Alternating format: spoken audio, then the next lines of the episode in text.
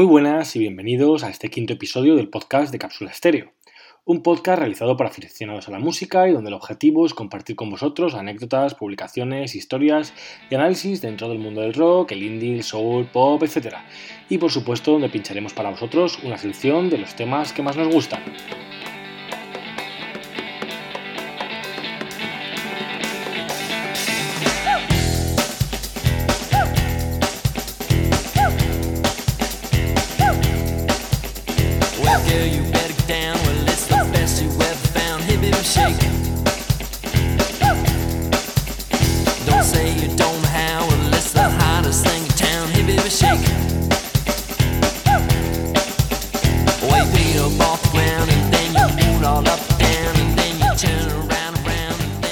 Por petición de los oyentes, el tema que hoy nos concierne es el pop británico de principios de los 90. En pleno apogeo del grunge, las bandas británicas reinventan el pop a su manera y dan lugar a una nueva escena musical, mientras Oasis y Blur, sus dos máximos exponentes, se pelean como gallitos. ¡Comenzamos!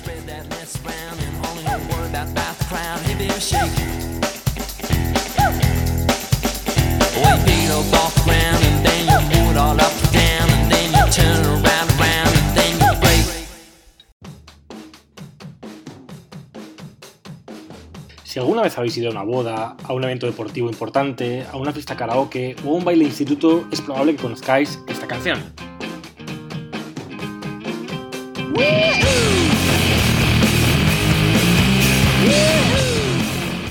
O esta otra canción.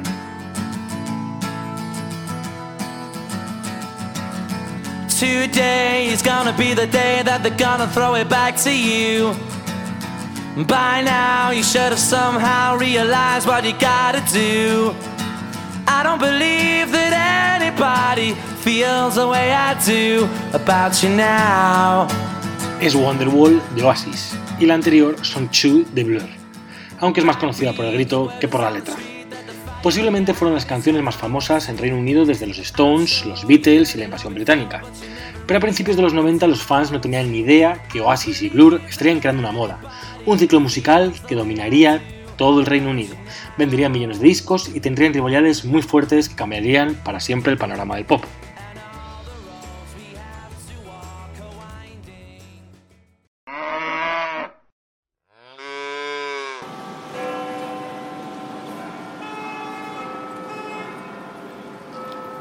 Qué maravillosa es Inglaterra, tierra del mal clima y palacios majestuosos, de los fish and chips y los baked beans. Tras años de Margaret Thatcher y recortes en cultura y arte, lo más importante que pasó en la cultura británica en los 90 fue el auge del arte, y Blur salió del lugar donde empezó, el Goldsmith College.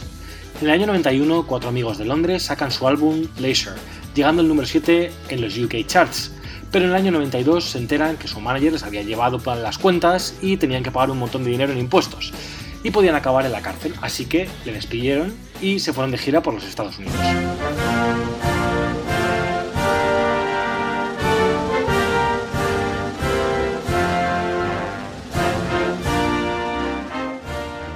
Llegaron a Estados Unidos el día que Nirvana sacó su disco Nevermind, ese disco que lo cambió todo. La prensa musical se hacía eco del grunge e ignoraba el pop británico. A nadie le importaba, y Blur se recorría en el país en horas interminables de furgonetas, alcohol, garitos, etc. El grunge ocupaba las listas y nadie sabía de Blur fuera de las principales ciudades americanas, donde solo unos pocos les conocían.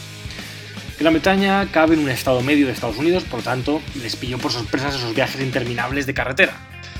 Cuenta una anécdota que fueron a Mile City en Montana y les escucharon hablar y les pidió un paisano un autógrafo y era porque eran ingleses, no porque fueran Blur. Y claro, no habían visto nunca a un inglés en aquella zona. Cuando volvieron de la gira americana, comprendieron quiénes eran. Se dieron cuenta de que la cultura británica estaba totalmente marginada. Se metieron en el estudio con el objetivo de hacer algo nuevo, algo que no tenga que ver con el grunge americano, algo británico. Y en el año 94 salió Park Life, mm, su álbum que se puede decir les catapultó hacia la fama y que en castellano vendría a ser algo así como Vida Perra. Empezaron a tocar en festivales y tocaron en el Reading, donde había muchísima gente. A Damon Albarn, el cantante, le tiraron unas zapatillas y a Alex, el bajista, le llegaban sujetados a la cara. La cosa había cambiado.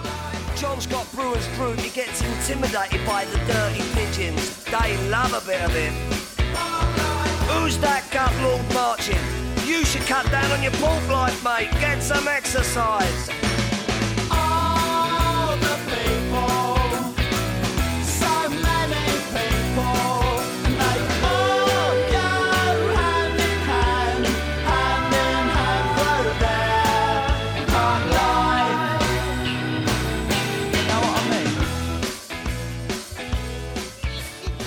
Jovencísimo Robbie Williams presentaba en el Top of the Pops, el programa musical por excelencia de la televisión, a Blur con su tema Girls and Boys, su principal single del álbum. Y salir en ese programa suponía que te veían todos los jóvenes del país. De repente salían ahí y estaban en todas partes.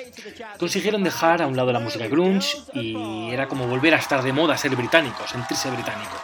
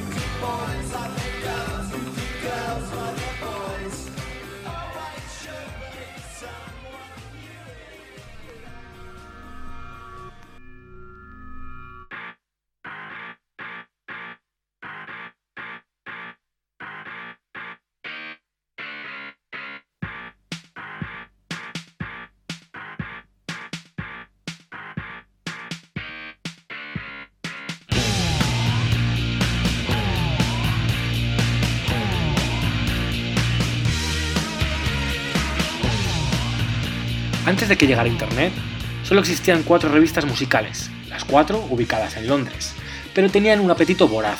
El grunge era real, increíble, te llegaba al alma, y el pop en Reino Unido era más juguetón, más alegre, y los Blur hacían un estilo similar a los clásicos Kings, así que a la prensa les gustó, y comenzó el nuevo pop británico.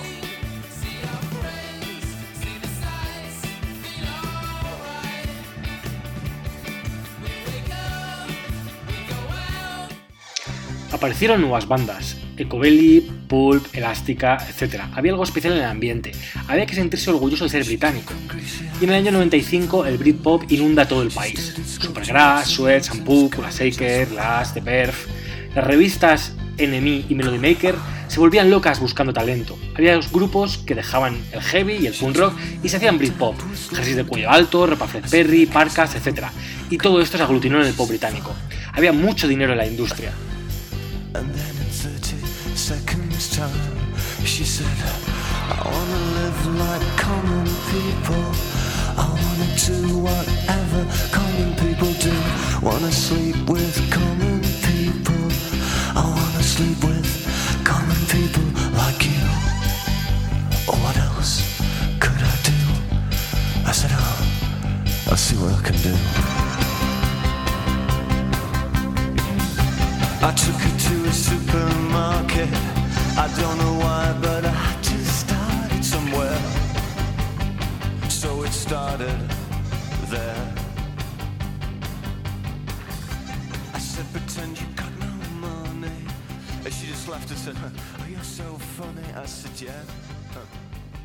Esas bandas eran de Londres, pero de repente llegaron de Manchester un grupo de cinco chavales adolescentes liderados por dos hermanos, y dijeron a la porra el pop británico. Hablamos de los hermanos Gallagher y Oasis, y su golpe al pop con su rock and roll superstar.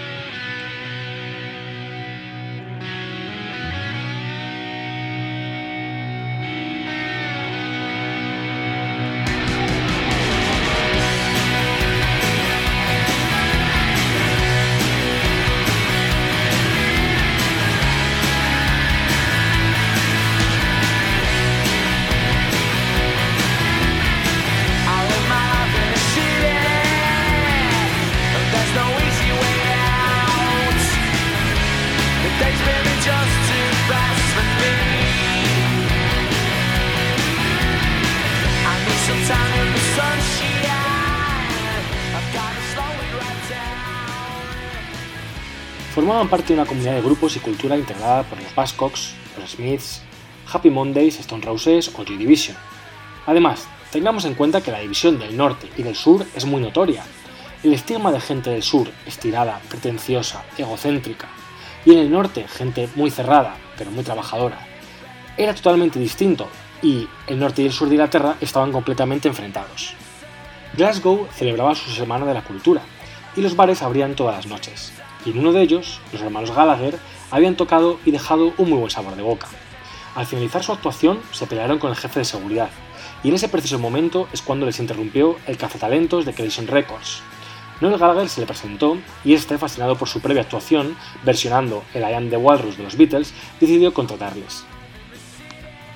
Oasis no sonreía, no intentaba conectar con el público, les daba todo igual, venían de un barrio obrero de Manchester y venían de una casa de protección oficial.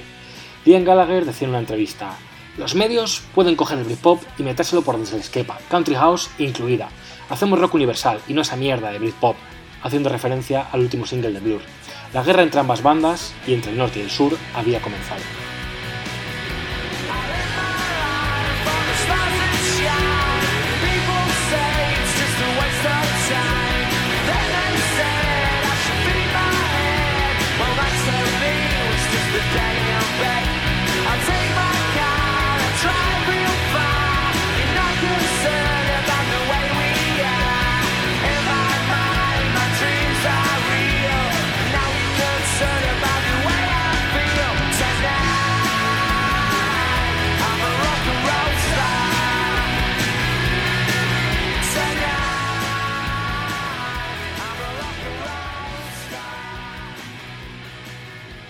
Park Life de Blur salió en abril del año 94 y Definitely Maybe, el álbum de Oasis, también salió ese mismo mes de ese mismo año y no tenían absolutamente nada que ver, pero los medios decían que era pop británico, les convenía tener una gran etiqueta.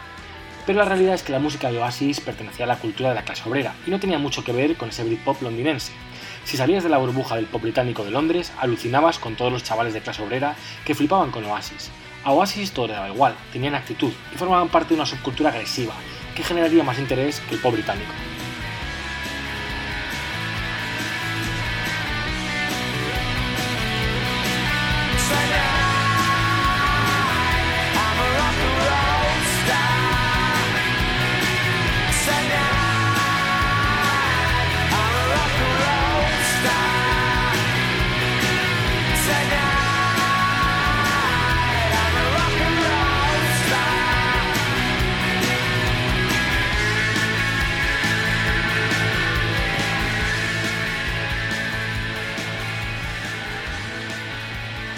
Oasis ganaban cada vez más fama y para ellos todo era indiferente. Quizá no sabían llevar bien la fama o la fama simplemente surgía por su actitud. Comenzaban a salir de los periódicos titulares del tipo Oasis borrachos lanzan el mobiliario de la habitación del hotel a la piscina, o Oasis expulsados del ferry de Ámsterdam por peleas de borrachos, o cocaína, alcohol, drogas, ver el fútbol y Oasis. La gente soñaba con ser Oasis e imitaban a los hermanos Gallagher constantemente.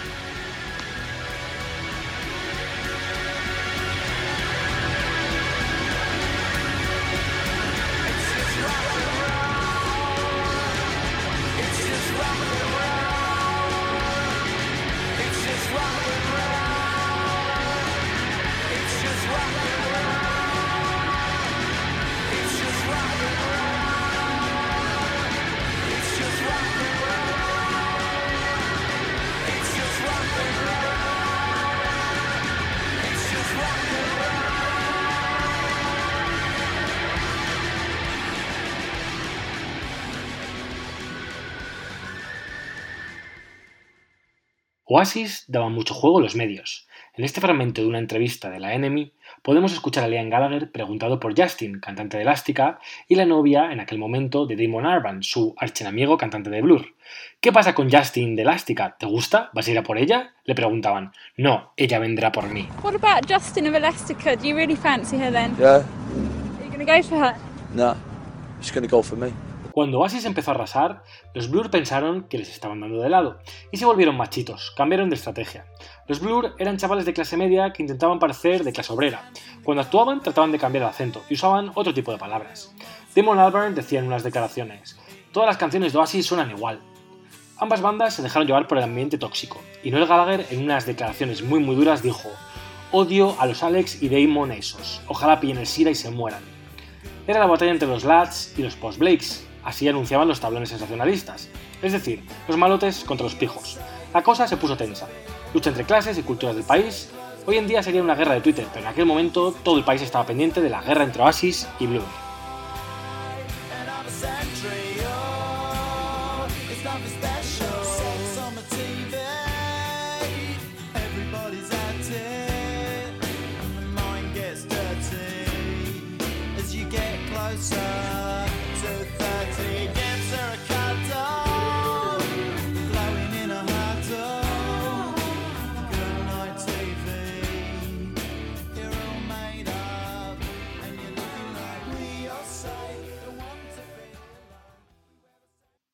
Fue tal la rivalidad hasta tal punto que anunciaban fechas de los singles los mismos días para competir e intentar pisar al otro. Nos acusaron de cambiar la fecha, pero han sido ellos quienes la han adelantado, decían desde Blur, ambos con intención de llegar al número uno. Roll With It de Oasis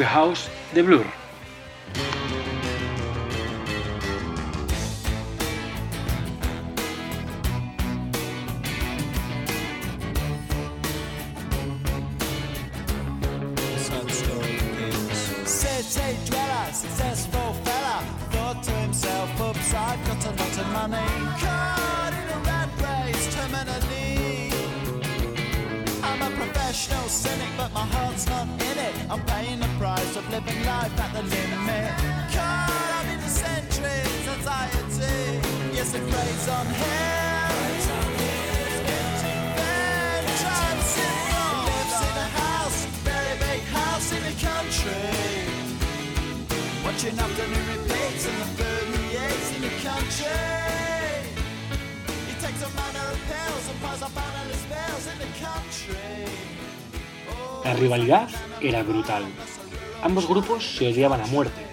Una canción de la clase obrera y cómo se apretaba uno el cinturón para llegar a final de mes, contra una canción que se centraba en una casa de campo de alguien que tenía mucho dinero. En Londres preferían a Blur y en Manchester preferían a Oasis. Todo el país se fusionó con ello y salía continuamente en la BBC. Incluso la gente iba a casas de apuestas como William Hill para apostar al vencedor de la gran batalla. Daban 6 a 4 para Oasis. Todo el país se posicionó. Fue una auténtica locura.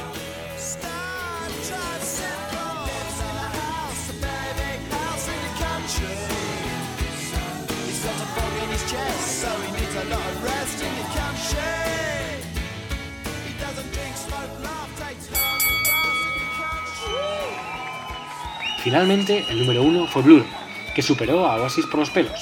Country House de Blur vendió 274.000 discos frente a los 216.000 de Roll With It de Oasis,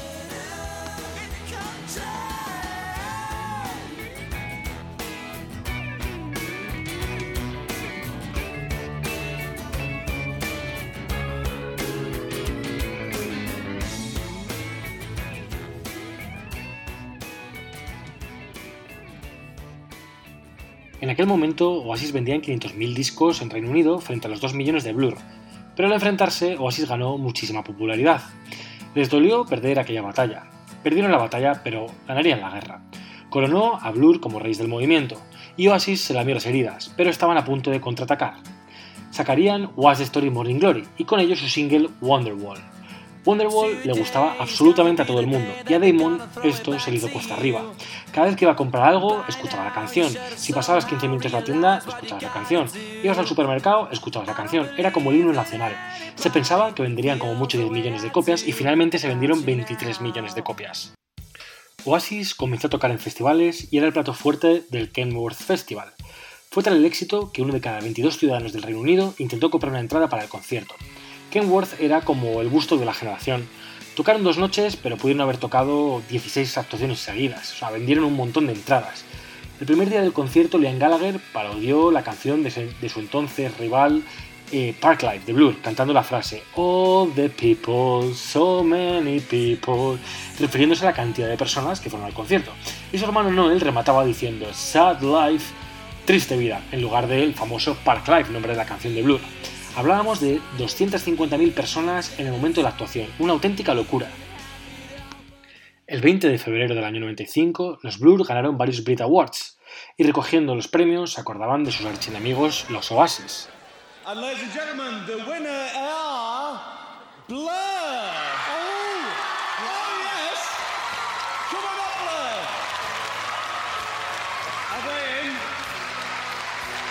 History is made tonight. No group or artist has ever won four Brit Awards. Ladies and gentlemen, five young lads, four young lads, and they're keen. Oh, Blur.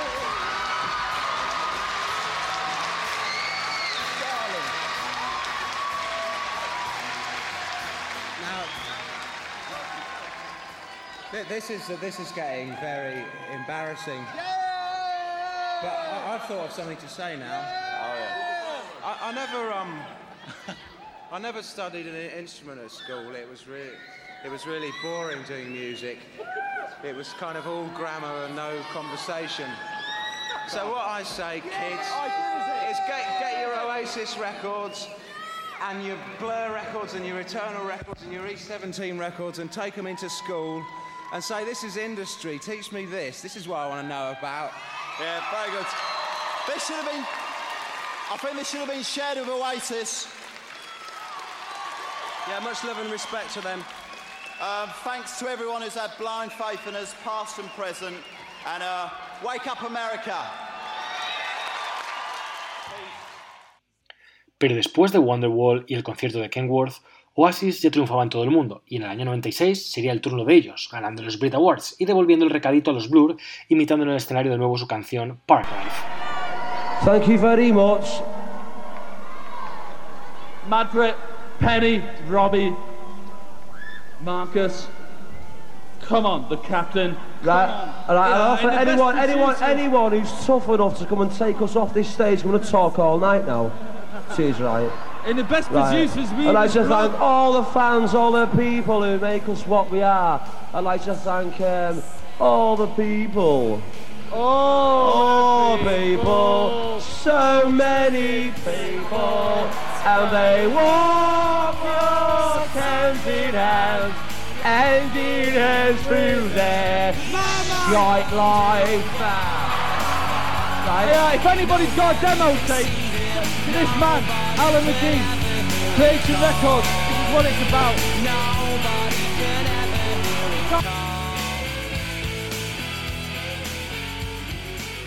Oasis triunfaba en todo el mundo, y Cool Britannia era el apodo que se le puso a toda esta moda y al auge de la cultura británica. Cool Britannia fue como el famoso Swinging London de los 60, y Tony Blair, del Partido Laborista, se dejó llevar por ese movimiento sacando tajada, entendiendo que el país, bueno, ingresaba más por la música que por la industria del acero, y ganando las elecciones en gran parte por el voto joven, el voto de los fans del Britpop. Tony Blair caía bien en los 90, los grupos le apoyaban y molaba bastante, hasta que, bueno, ya sabéis, decidió bo- bombardear Irak, y bueno, esa es otra historia que no vamos a recordar.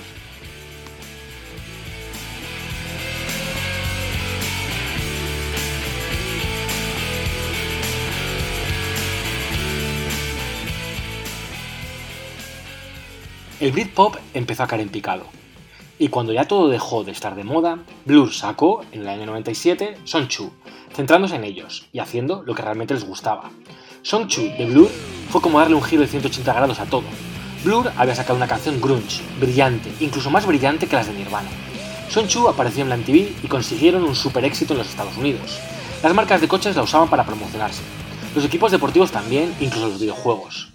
Todavía ponen esa canción en los partidos de fútbol americano en cualquier estadio de los Estados Unidos. Oasis ganó la guerra, pero Blur también escapó de la muerte del pop británico, y Damon Albarn posteriormente formaría el grupo virtual más famoso de todos los tiempos,